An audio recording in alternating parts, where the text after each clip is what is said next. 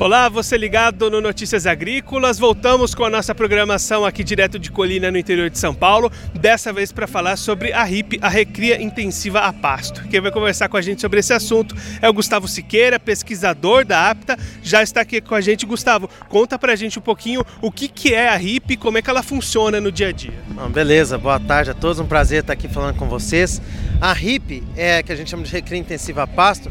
É quando a gente faz uma recria usando em nível de suplementação entre 0,8% e 1,2%. Para baixo disso a gente tem chamado de suplementação a pasto e nesse nível a gente chama de recria intensiva a pasto. Que ela tem como algumas premissas é que você aumente a lotação, porque você trabalhar um pouco do efeito substitutivo e também que você encurte o período de recria, que de um sistema tradicionalzão vai ser perto de dois anos, uma recria mais intensiva, tipo a do Boi 777, ela acontece em um ano e na RIP em 7 ou 8 meses de idade faz com que o produtor consiga fazer muito mais giros de animais numa mesma área e coloque mais animais por área. E aí até nesses números de animais por área, a comparação também é bastante impressionante nessa diferença de animais. É, a gente mostra assim, num sistema tradicional, numa área que você faria uma recria de mil bois, levando dois anos para fazer mil bois, no sistema 777 a gente consegue fazer dois mil bois porque você ganha mais peso em curta no tempo e na RIP você consegue fazer ciclos de 1.300 porque você está trabalhando com efeito substitutivo, você está colocando mais animais por área e ao longo de dois anos você faz três giros, ou seja, você faz 4 mil animais. Eu brinco que é como se fosse uma cidade, né? Você tem a cidade que tem todas as casas só tem um andar, tem uma cidade que ela vai ficando mais difícil de você expandi-la e você tem que fazer um segundo andar, um prédio ou três, quatro andares. Então, é, essa tecnologia é uma tecnologia para aquele produtor que já está sentindo a necessidade de intensificar na sua própria fazenda, sair daquele padrão de arrendamento e trazer para dentro da propriedade esse sistema mais intensivo. E o que, que, muda no manejo do dia a dia, as ações do produtor para utilizar a RIP na, seu, na sua propriedade? É, assim, ó, um, um, produtor que às vezes leva sal mineral, que é 80 a 100 gramas cabeça dia, ou um proteinado 300, quando você vai para uma RIP, você vai fornecer todo dia ao redor de 3 quilos de suplemento para animal. 1%, animal de 200 come 2, animal de 400 come 4 quilos. Então a demanda de mão de obra logística para levar esse suplemento é diferenciada. Então você tem que ter coxo, estrutura tem que pensar que você vai ter que ter competência em comprar suplemento, né? Eficiente em comprar insumos, isso também é fundamental. Né? E então essas são as principais mudanças que vai ter, né? E você vai trabalhar com um carro mais acelerado, andando mais rápido. Então o piloto tem que ser melhor também. E em termos de custo, muda muito na planilha do produtor? Não, muda bastante. O que o produtor tem que entender é que custo, a gente tem que pensar o seguinte, é desembolso sobre ganho.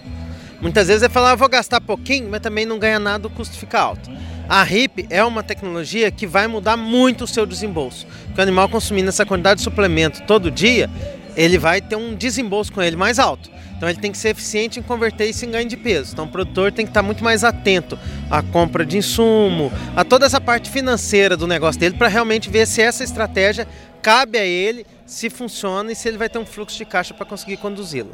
Não é só ir aumentando assim e achar que vai ter resultado, pode no fim só gastar e não ter resultado nenhum. Exatamente, como qualquer técnica, qualquer tecnologia, o produtor tem que aprender com ela. Muitas vezes eu falo que fazenda não é lugar de fazer experimento, mas de se fazer experiência.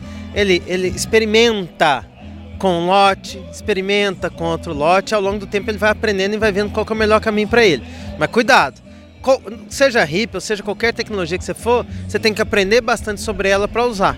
Fazendo é lugar da gente usar coisa consolidada, né? Instituição de pesquisa é lugar da gente testar coisa nova, entendeu? Então o produtor tem que estar bem atento a todo manejo, fluxo de caixa, comprar os insumos na hora certa, tratar na hora certa para ter um resultado produtivo e econômico interessante. Então, não é uma técnica para qualquer um, é um produtor que já tem um certo nível de estabilidade ou de planejamento para começar a realizar essas ações. É, assim, eu acho que nenhuma técnica é para qualquer produtor. Assim, são raras as tecnologias que são para todos os produtores.